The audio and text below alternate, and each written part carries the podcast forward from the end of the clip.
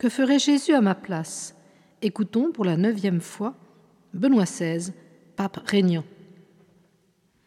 Le Père, écrit l'évangéliste Jean, ne juge personne, mais il a confié au Fils le pouvoir de juger parce qu'il est le Fils de l'homme. Et c'est aujourd'hui, maintenant, que se joue notre destin futur. C'est avec le comportement concret que nous adoptons dans cette vie que nous décidons de notre sort éternel.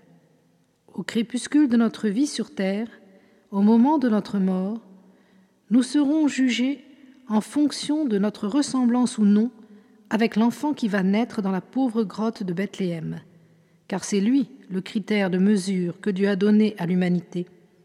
Le Père céleste qui nous a manifesté son amour miséricordieux à travers la naissance de son Fils unique, nous appelle à suivre ses pas en faisant, comme lui, un don d'amour de notre vie.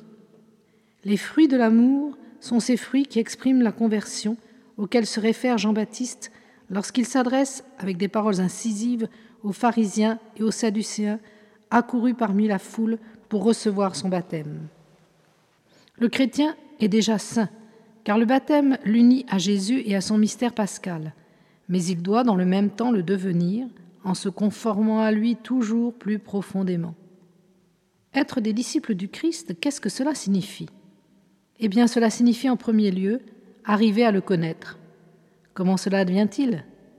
C'est une invitation à l'écouter tel qu'il nous parle dans le texte de l'Écriture sainte, tel qu'il s'adresse à nous et vient à notre rencontre dans la prière commune de l'Église, dans les sacrements et dans les témoignages des saints. On ne peut jamais connaître le Christ uniquement de manière théorique. Avec une grande doctrine, on peut tout savoir sur les saintes écritures sans l'avoir jamais rencontré.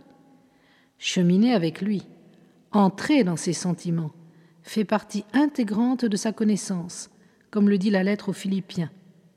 Paul décrit brièvement ses sentiments. Avoir le même amour, former ensemble une seule âme, s'entendre, ne rien faire par rivalité et vanité, en ne cherchant pas chacun ses propres intérêts, mais aussi ceux des autres. La catéchèse ne peut jamais être simplement un enseignement intellectuel. Elle doit toujours devenir aussi une pratique personnelle de la communion de vie avec le Christ, un exercice de l'humilité, de la justice et de l'amour. Les saints nous montrent que la vie de foi d'espérance est aussi une vie de charité. En contemplant Jésus sur la croix, nous voyons l'amour sous sa forme la plus radicale nous pouvons commencer à imaginer le chemin de l'amour sur lequel nous devons avancer. Les occasions pour avancer sur ce chemin sont nombreuses. Regardez autour de vous avec les yeux du Christ. Écoutez avec ses oreilles.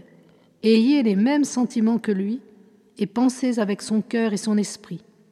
Êtes-vous prêt à tout donner pour la vérité et la justice comme il le fit?